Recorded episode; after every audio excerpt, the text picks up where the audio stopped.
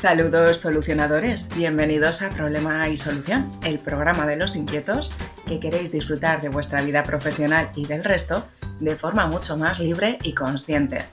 Soy Ana Gaer y ya sabes que si te apetece renovar tu panorama y disfrutar de una vida profesional a tu medida, te espero en anagaer.com para crearla juntos.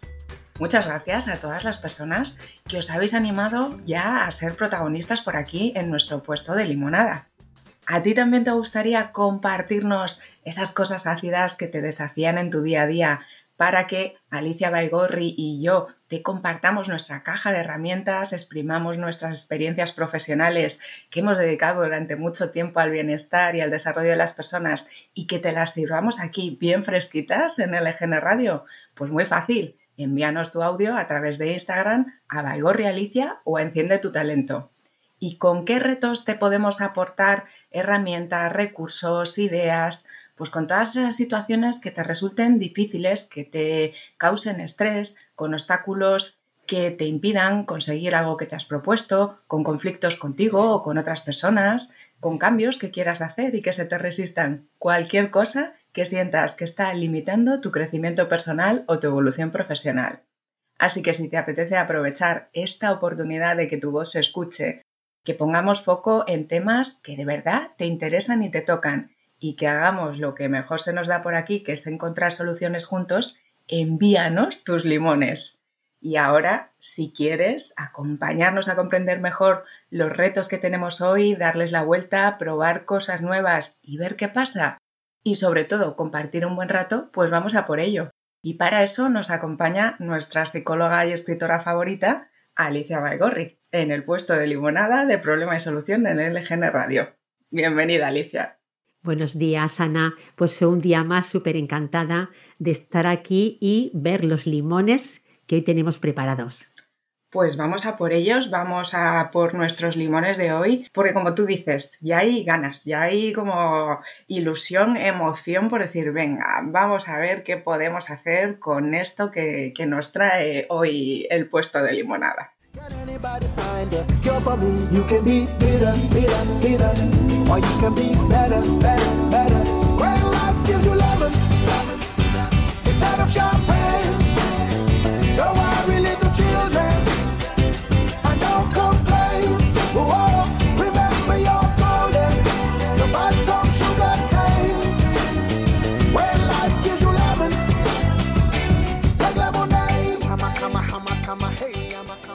Hola, mi nombre es Esther, os llamo desde Madrid y mi reto que me está resultando muy complicado es delegar en las personas que tengo a mi cargo. Lo estoy intentando el día a día como puedo, pero es cierto que me está resultando bastante difícil. Muchas gracias y un abrazo.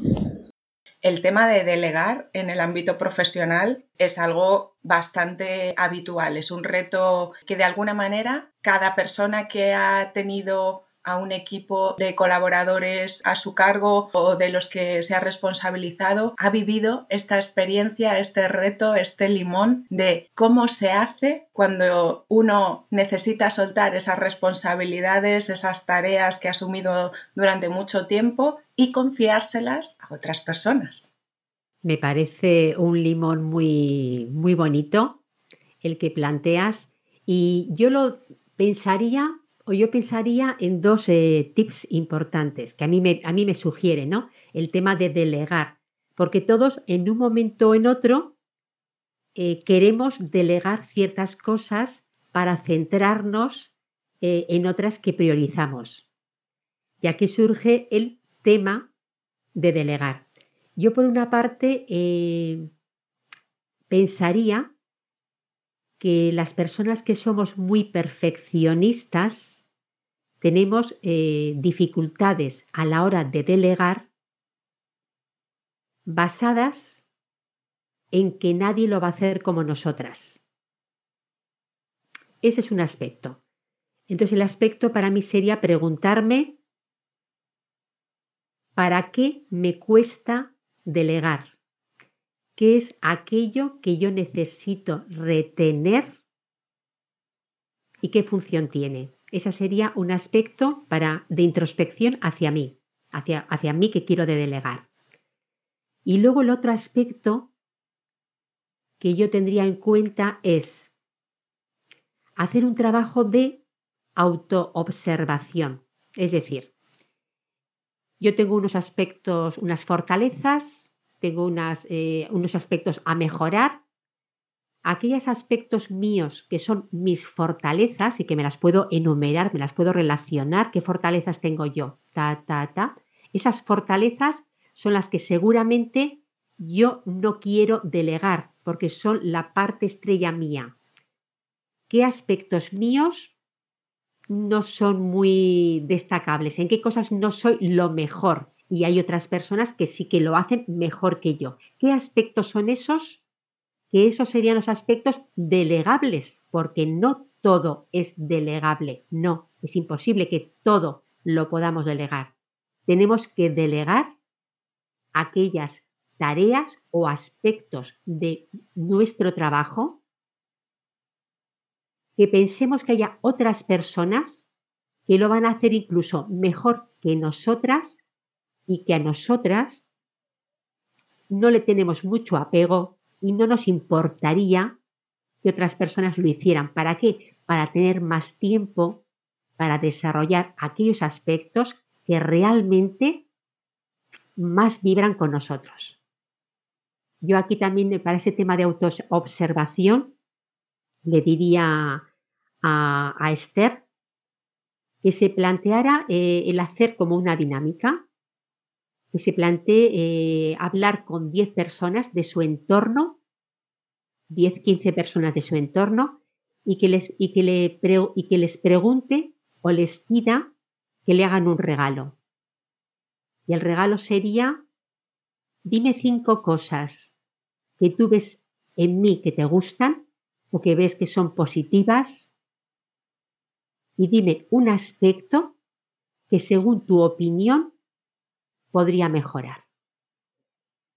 Y después de hacer esta relación de aspectos, se va a dar cuenta, además de ese trabajo de introspección que, tiene que, que tenemos que hacernos todos y cada uno de nosotros, ¿Qué aspectos dice la gente de mí que destaco? ¿Coincide con lo que yo he pensado de mí? Perfecto. ¿Qué aspectos dice la gente que yo debería mejorar? Vale, lo voy a tener en cuenta. Porque es un regalo que nos hacen las demás personas para que a partir de ahí tengamos más claro y podamos soltar con más facilidad aquello que encima no le tenemos mucho apego. ¿Cómo lo ves tú, Ana? Pues que como siempre, Alicia, certera al corazón de las cuestiones, a comprender el origen y a las soluciones que podemos encontrar para hacer limonada con, nuestros retos. Coincido en que el origen de este reto es la falta de confianza. Como tú has dicho, o bien no confío en mí mismo, o bien no confío en los demás, o una mezcla de las dos cosas. Como tú dices, el perfeccionismo, el nadie va a estar a la altura de cómo yo hago las cosas, me lleva a no confiar en el otro, a que no confío en que nadie va a respetar esos estándares tan exigentes que yo tengo a la hora de ejecutar cualquier tarea. Y no confío que nadie tenga unas habilidades comparables a las mías. Y aquí, como bien dices, tú puedes ser buenísima en infinidad de cosas, ser excelente y que efectivamente en X un número concreto de tus fortalezas, como tú has dicho, esas áreas en las que tú eres la estrella, en la que tú brillas, efectivamente nadie a lo mejor o va a estar, ¿no? Va a haber otras personas, pero es, cierto, tú ahí tienes un área de genialidad. Estupendo, pero reconozcamos nuestra humanidad. Detrás de cada área que he desarrollado tanto y me he enfocado tanto, yo tengo otras áreas que he descuidado y que no he atendido. Eso me va a dar una pista de qué puedo delegar o qué me va a resultar más fácil delegar. Eso, por un lado, esa falta de confianza en los demás, de comprender que hay cosas que hay otras personas que las van a hacer mucho mejor que tú. Pero que además está muy bien, porque son cosas que a ti no te interesan tanto, en las que tú no has puesto foco, en las que te va a encantar que te echen una mano y vas a disfrutar delegando, porque no son las que te apasionan y no son las que tú haces de manera excelente, son las que, bueno, pues al final te lleva más tiempo, más energía, más desgaste enfocarte porque no son tus fortalezas. Luego está la falta de confianza en nosotros mismos. Si yo de alguna manera, en lugar de confiar en mí, en mis recursos, en que cada uno ocupamos nuestro lugar y que en un equipo nos complementamos y estamos generando sinergias, si te estás moviendo desde el miedo, si te estás moviendo en que crees que el otro puede ser una amenaza para mí o me puede hacer sombra de alguna manera, también nos cuesta delegar. Pues como dices, un paso más allá, comprendiendo que el miedo, la inseguridad es lo que está detrás de que me cueste delegar, podemos pasar a tomar conciencia de todos los problemas que me está generando no aprender a delegar, que es una habilidad que se aprende como a montar en bicicleta o aprender a comunicar o aprender a cualquier otra cosa en la vida, y de todas las ventajas que puede tener para mí. Desde ahí ya podemos tener una motivación mucho mayor para aprender, para darte cuenta de el estrés, eh, los cuellos de botella, em, el desgaste emocional, todo lo que me está suponiendo no aprender a delegar. Quiero aprender. ¿Cómo aprendemos? Pues aparte de trabajando la confianza en nosotros mismos y, y desarrollando esa autoestima profesional, como tú bien decías, Alicia, es qué es delegable y qué no es delegable. Cada uno nos planteamos si es un negocio propio o si estas son mis responsabilidades asociadas a mi puesto, qué aspectos son esenciales de ese espacio que yo estoy ocupando y del que me estoy responsabilizando y cuáles no, para comprender qué tareas y qué responsabilidades mantengo y cuáles delego. Y también entender que cuando delego tareas no delego la responsabilidad completamente, yo sigo cuando hay un equipo del que, coordinas y del que eres responsable, mantienes la responsabilidad. Cada uno asume su responsabilidad individual, pero hay también una responsabilidad como equipo, una responsabilidad colectiva. Y cuando encima asumes esa figura de líder, tú de alguna manera estás eligiendo dar soporte y, y, ser esa persona que toma la iniciativa, que en un momento dado da un paso al frente cuando surge cualquier complicación. La responsabilidad se mantiene, lo que se delegan son las tareas y es importante aprender a delegarlas bien. A mí aquí me gusta tomar a Stephen Covey, que es uno de los grandes referentes de, de la gestión en la empresa, pero además entendido de una manera muy profunda, muy humana. Y él lo que habla es una cosa es encargar recados y otra es delegar de verdad. ¿Qué es encargar recados? yo quiero esto para esta fecha y ahí te dejo.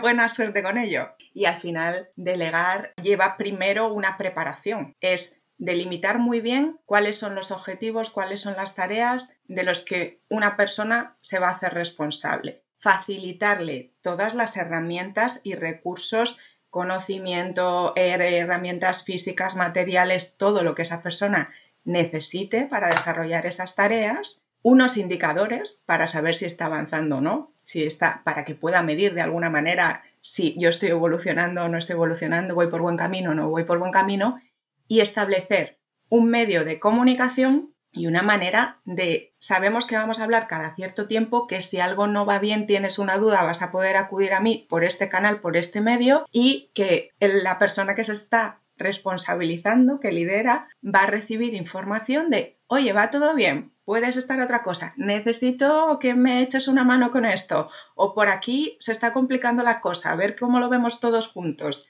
Y por ahí vaya una manera mucho más efectiva de, de delegar. Es mucha información al principio, pero luego los planteamientos son muy básicos confianza, qué se puede delegar y qué no se puede delegar basándonos en esas fortalezas, en esa complementariedad para generar sinergias y después el que tengamos todo lo necesario para que cada uno pueda desempeñar su labor.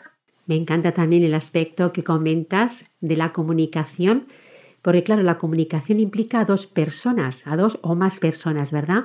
Y el tema es que cuando vas a delegar algo, además de conocerte tú, tienes que conocer a las otras personas que tienes en tu equipo, porque dentro de las tareas que quieres delegar, hay que tener un conocimiento y una comunicación muy fluida para saber de eh, entre esas personas quién es la más adecuada, la más apta para esa determinada tarea.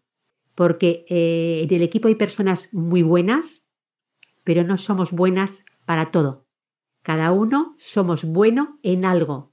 Igual que, que yo quiero delegar y tengo que conocer mis fortalezas, cada una de las personas de mi equipo tiene sus fortalezas y sus debilidades o aspectos a mejorar.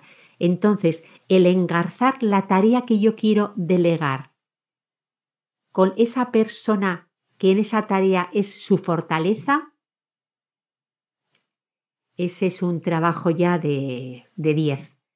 Porque si delegamos una tarea a alguien y para esa otra persona tampoco es parte de su fortaleza, esa delegación ya empieza mal, ya empieza en la cuerda floja.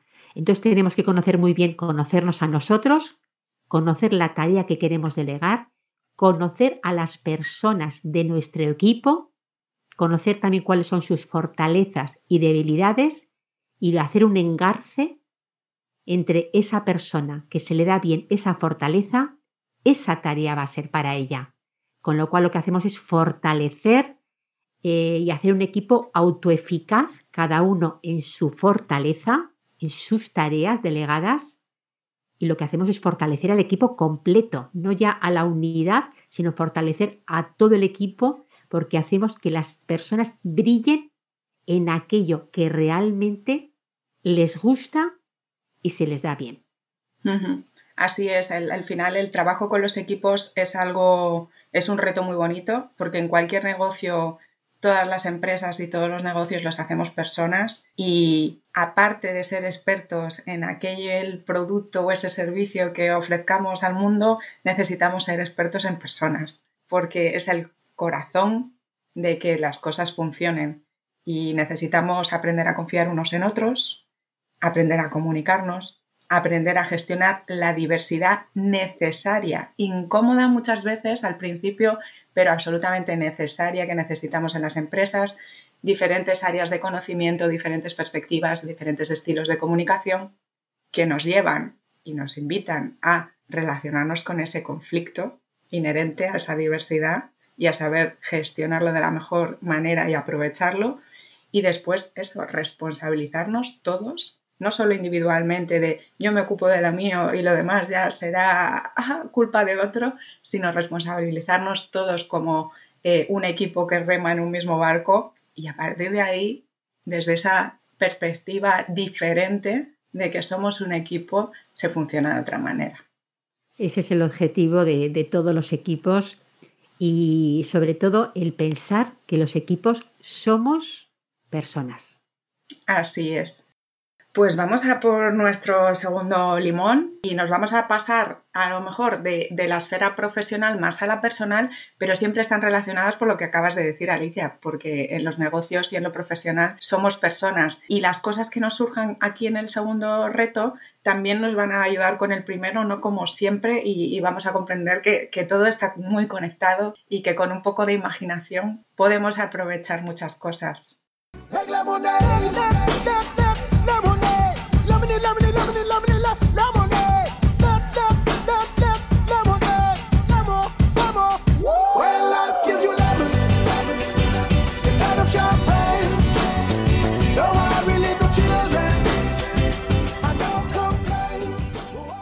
Mi novia es muy cíclico. No sé si eh, lo hace a propósito, pero cuando a mí me toca la regla, a él también es como si le tocara la regla porque se pone insoportable. ¿Qué se puede hacer?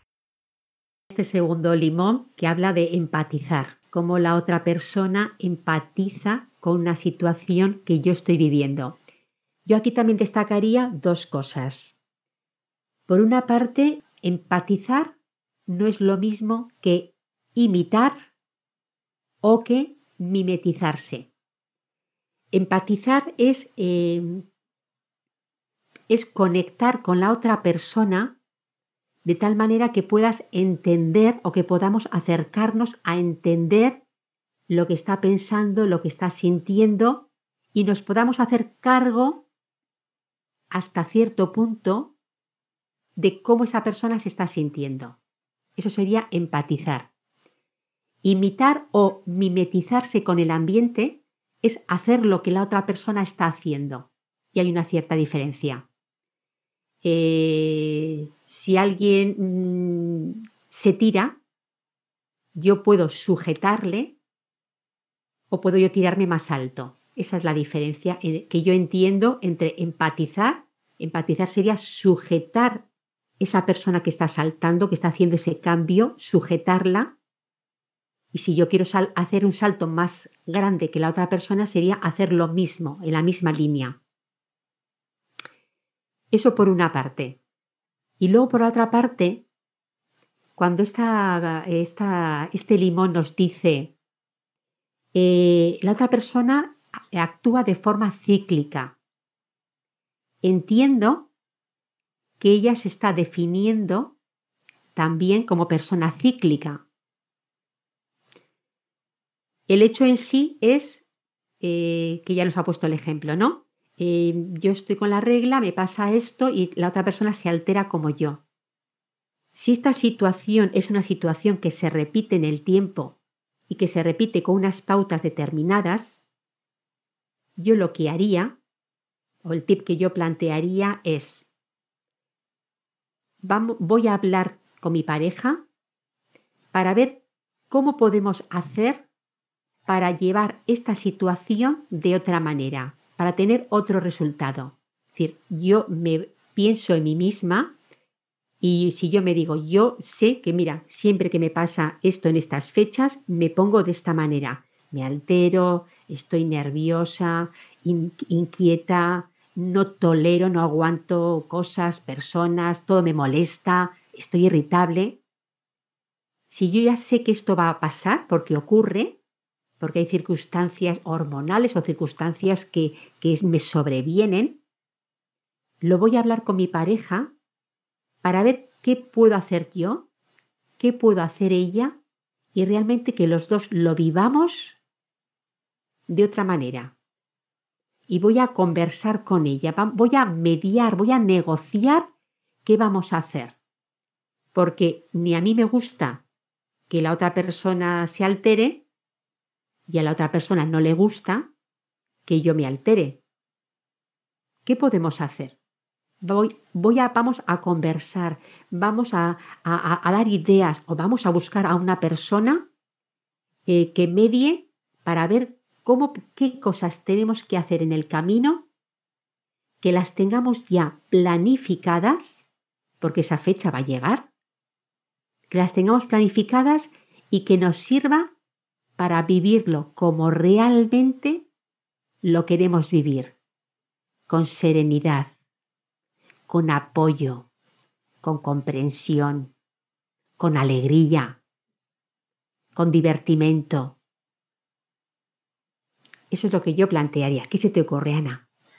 Pues se me ocurre, es que las personas, claro, que todos y todas somos cíclicos. Pasamos por distintas etapas vitales con una serie de cambios. Aparte, nuestra vida, como siempre hablamos, es un constante soltar ciertas cosas, eh, dejarlas atrás, abrirnos a otras nuevas.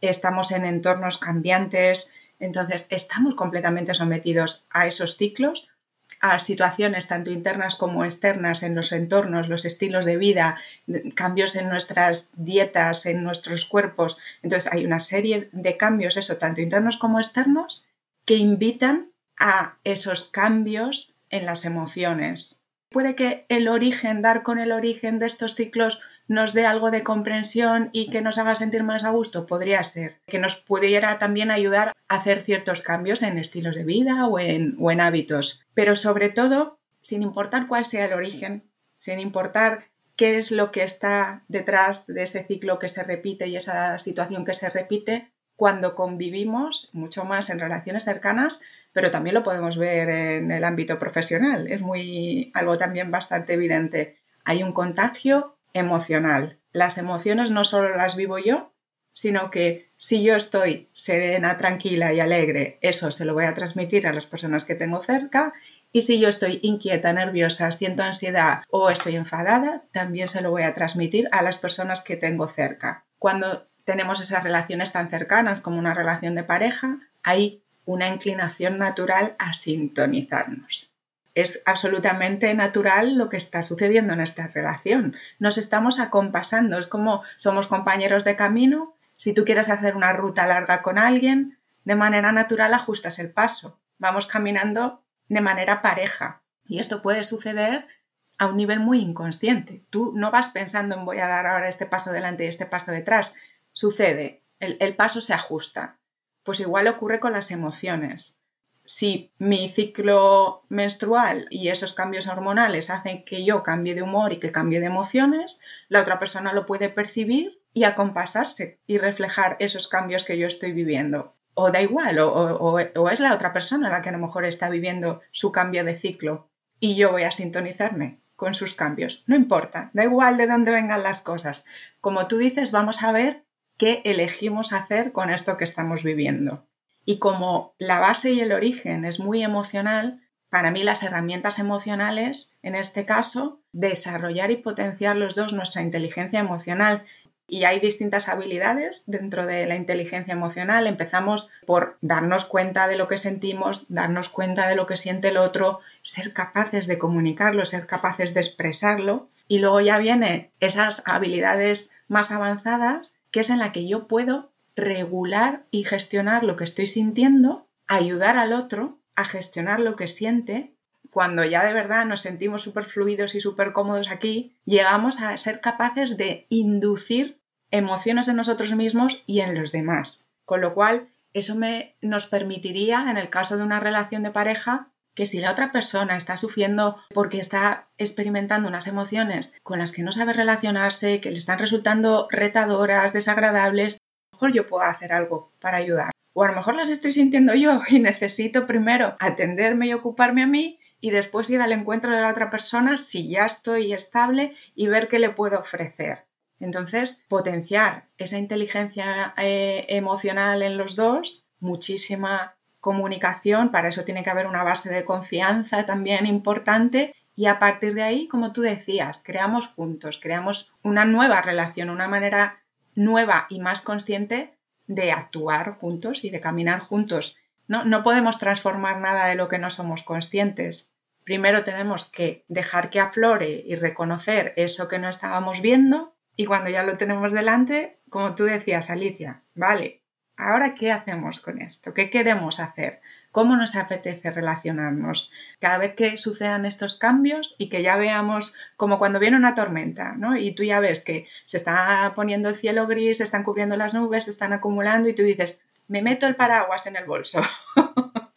pues, ¿qué voy a hacer yo cuando ya vea que yo misma, la otra persona, están produciéndose esos cambios, ¿no? Y ya tener un poco como pues eso, nuestras estrategias y nuestras maneras de volver a esa serenidad, esa alegría, esa tranquilidad y ese lugar en el que nos queremos poner, en el que nos queremos colocar. Qué bonito esto que comenta Sana de meter el paraguas en el bolso, porque el anticipar, el anticipar eh, es algo, es un punto eh, importante porque cuando las cosas no se pueden anticipar y sobrevienen, pues nuestra primera reacción es siempre de shock. Sin embargo, que es natural, sin embargo, cuando eh, hay situaciones que se repiten después de esta autoobservación mía, cada uno de nosotros, el poder anticipar, el saber que si ocurre esta situación, nosotros tendemos por observación a que reaccionemos de esta otra de esta manera. Siempre es la misma. La otra persona cómo reacciona. Y si vamos poniendo eh, acciones que vayan mitigando, que vayan no, no resolviendo, sino aceptando, sobrellevando y, y echando el paraguas en el bolso para que si llueve, que va a llover, porque estoy viendo la tormenta, va a llover, pueda sacar el paraguas y lo pueda eh, abrir y nos podamos refugiar, ¿verdad?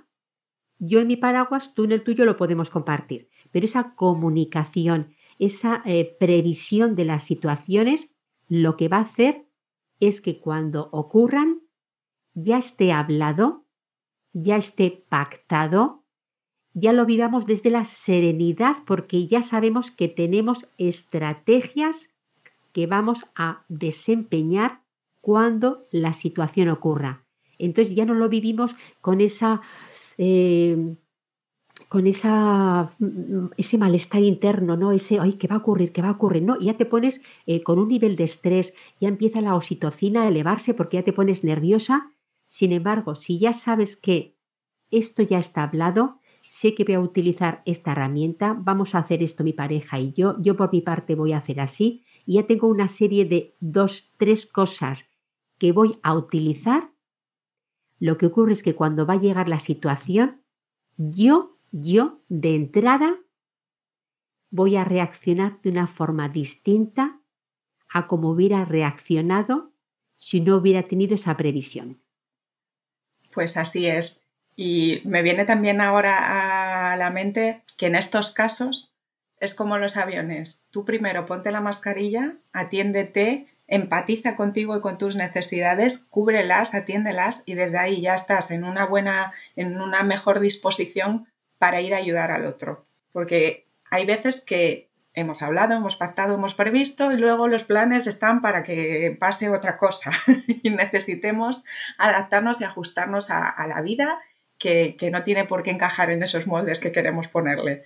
Entonces aceptamos lo que es, nos relacionamos con ello me atiendo lo mejor que pueda, atiendo al otro lo mejor que pueda. Y cuando estamos en pareja eh, o estamos en cualquier otra relación, pero el que está mejor, el que está en una situación mejor, el que tenga un poquito más para ofrecer al otro, que lo haga. Porque hay veces que las cosas caerán de un lado y otras caerán del otro. Hay veces que yo pierdo el equilibrio y tú me echas esa mano y así no me voy al suelo. Y otras veces será a la inversa.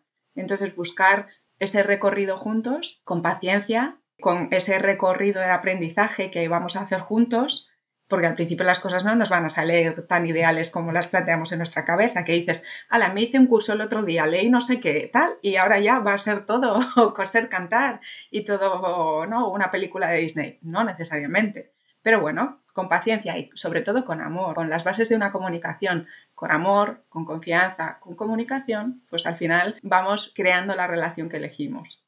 Qué bonito. Pues espero que, a estas dos personas que han tenido la amabilidad y desde aquí también yo les doy las gracias de estos limones, que, nos sirva a todos, porque yo también me llevo cosas de, me llevo un buen vaso de limonada. También me, llevo el tema de, delegar, me llevo el tema de, de hacer acuerdos, de empatizar con la otra persona. Así que gracias por estos limones y bueno, y esperando que las personas se sigan sumando a traer limones para que podamos eh, hacer limonada aquí para todos. Muchísimas gracias Alicia, muchísimas gracias a nuestras protagonistas de hoy y gracias eso, a todas las personas que estáis haciendo posible este movimiento imparable del puesto de limonada. Vamos a por ello, ya sabéis que os esperamos todos los miércoles a las 5 de la tarde en lgnmedios.com, que después que no te cuadre en ese horario seguirnos, sabes que nos tienes en YouTube, que nos tienes en Spotify y que nos puedes hacer llegar tus limones para ser protagonista con nosotros. Te esperamos. Adiós. Lemonade,